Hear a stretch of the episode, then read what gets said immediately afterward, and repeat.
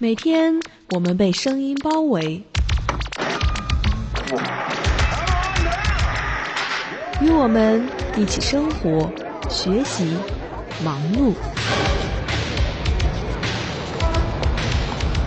这是生活的语言，勾勒生命的轨迹。听听我的心声，年轻的心声。听听。九零后。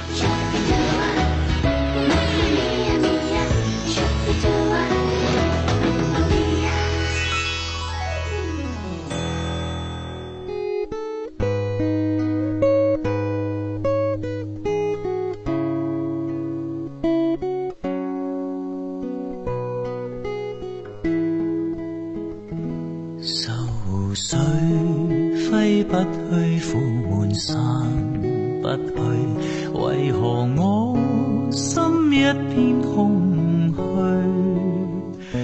感情已失去，一切都失去。满腔恨愁不可消除，为何你的嘴里总是那一句？为何我的心？死。明白到爱失去，一切都失去。我又为何偏偏喜欢你？爱已是负累，相爱似受罪。心底如今满苦泪，旧日情。如醉此际怕再追偏偏痴心想见你。为何我心分秒想着过？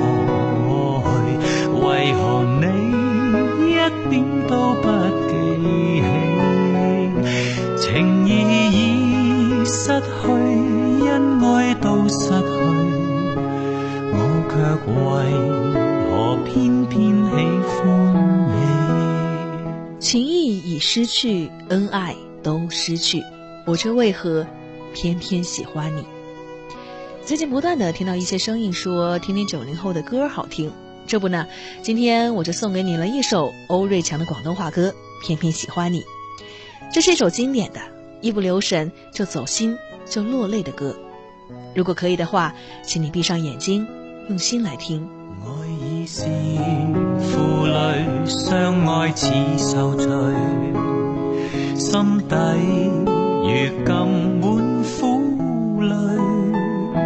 旧日情如醉，只计怕再追，偏偏痴心想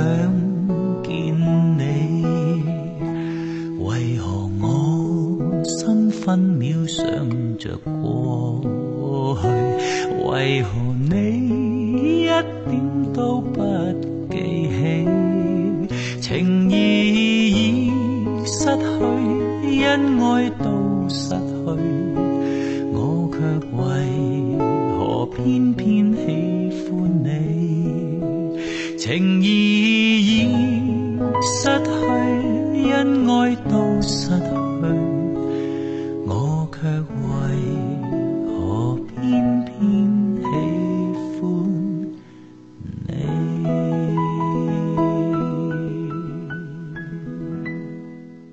果用一首歌的时间来表达我想抒发的情，如果可以让一首歌无限的循环下去，此时此刻，我希望是这一首。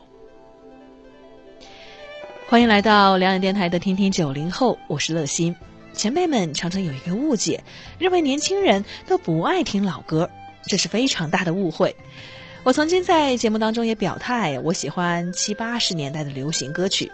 有一次呢，我还采访了一个九五年出生的大学生，他表示他只喜欢听老歌，而他最喜欢的这位歌手，连我都猜不到，竟然是张学友。现在的流行歌，他觉得吧，一个是旋律不太好听，第二呢，就是歌词没有什么实际的内容。好吧，无论怎么说，这两个例子呢，都是想让你知道。九零后是爱听老歌的。你知道吗？当乐心我选这么一首情感丰富，可以说带着深深的情意，带着几丝的无奈与伤痛的歌来和你分享的时，我的心里面是有一些紧张，有一些，嗯，有一些害怕，有一些害羞的。现在回想起来，有过那么几年的时间，乐心我拒绝听情歌，我排斥看爱情片，我不看言情小说。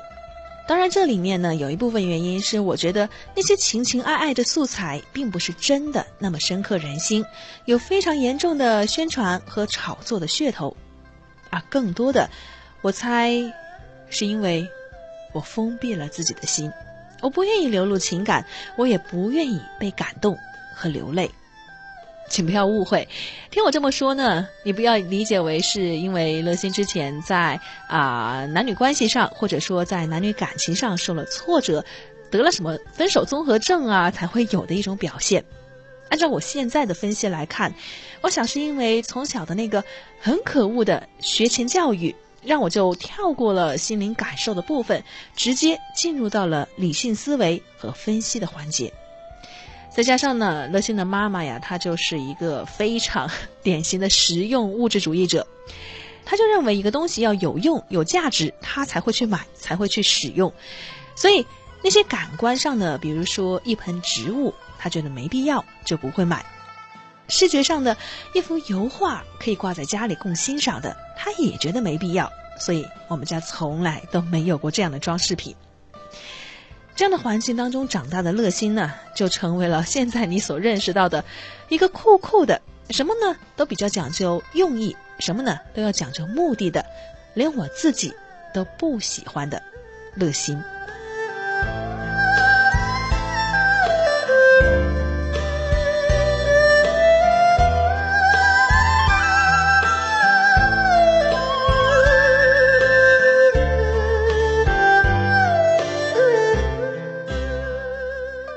基督徒作家这样写道：“不要低估美的力量，因为美的力道决然。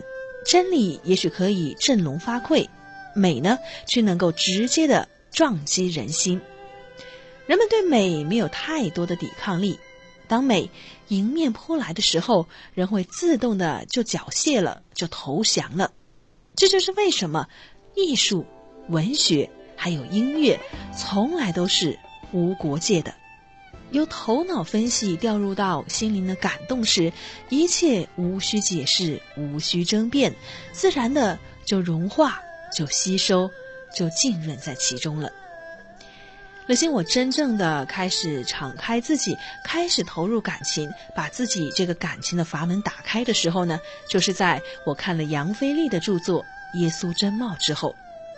这本书呢，不仅是将我们脑海当中对耶稣的形象颠覆了，更是把很多我们从没有观察到的部分和体现耶稣性情的地方展现出来了。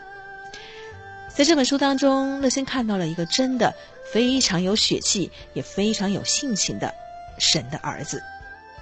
杨飞利在书中这样写着。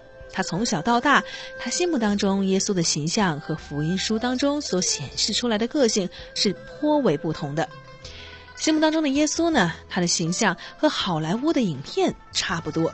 在那些影片当中，耶稣平静又毫无表情地念着他的台词，他毫无困难地冷静地走过生活当中各样混乱的环境，没有什么事能够使耶稣惊慌的。耶稣他从容不迫地把智慧流露出来。简单的来说，耶稣就是一个没有情绪的人。相反的，当杨菲利仔细的去读福音书的时候，他却看到耶稣是一个充满了对民众有吸引力的人。人们真的是可以连续三天不吃不喝的坐在那里，就是要专心的听他说话。耶稣似乎是又兴奋又冲动的被怜悯所感动，或者是满有了同情。福音书中呈现出耶稣许多情绪中的反应。突然的，他对一个麻风病患者产生了同情之心。他因为门徒的成功而喜悦溢于外表。他对于冷酷的律法主义表示出他极度的愤怒。他因为一座不肯接纳的城市而感到忧伤，以及他在克西马尼和十字架上那些可怕的呼喊声。他对于个人似乎有用不尽的耐心，但是对于那些机构和那些不公义的事件却毫不耐烦。有一次呢，杨飞利就去参加了一个男人的退休会。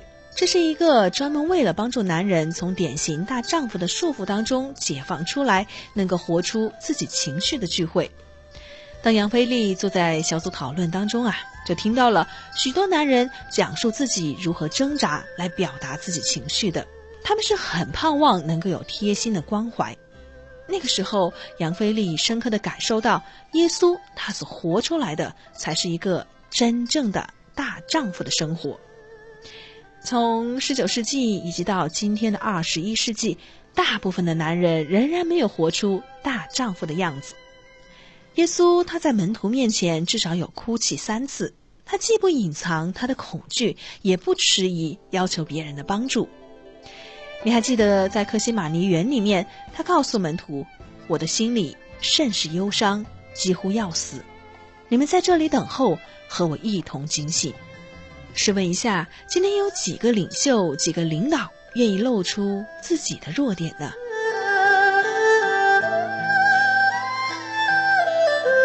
而且我记得在一一年的时候，参加了一个华人青年夏令营。那个时候呢，小组当中就有一位是从北京来的，刚刚参加完高考的一个男同学。几天的分享当中呢，我们就知道他的父亲呐，在他学习最紧张的那个时候，身体。突然垮下了，住进了 ICU 病房。那个时候，他是又要兼顾自己的学业，又要去医院看望爸爸，还要照顾妈妈，所以他一直都在心里对自己说：不可以倒下，不可以放弃，不可以哭泣。就这样，从那时一直到我们认识的这几年时间里面，他真的没有掉下一滴眼泪。营会的倒数第二天呢，是我们所有人去山上露营。那组长就要求每个人呢都要待在自己的小帐篷里面，望着星空，写下自己的思绪，或者是写下一封给某某人的信。那位男生他在上山之前就跟我们说，他真的很想释放自己，真的很想大哭一场，把这几年所积累在心里面的一种很压抑的情绪释放出来。可是到了最后，当他真的躺卧在帐篷里，仍然是没有泪的。耶稣说：“哀痛的人有福了，因为他们必得安慰。”某一天，当我们愿意来到主的面前，承认自己的哀伤，那一天，我们也必会得到来自主的安慰。你信吗？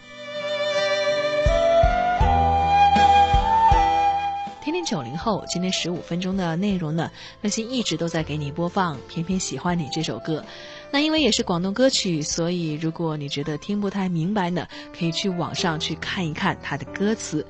乐心想，我是很喜欢这首歌的，所以呢，就非常想拿来与你分享。那么同样的，你有没有一些是你很喜欢听的歌，很想与我来分享的故事呢？欢迎你发送短信到幺三二二九九六六幺二二。短信的开头加上九零后，和我来讲一讲你的故事吧。明天的时间，乐心与你不见不散，拜拜。愁绪挥不去，苦闷散，为何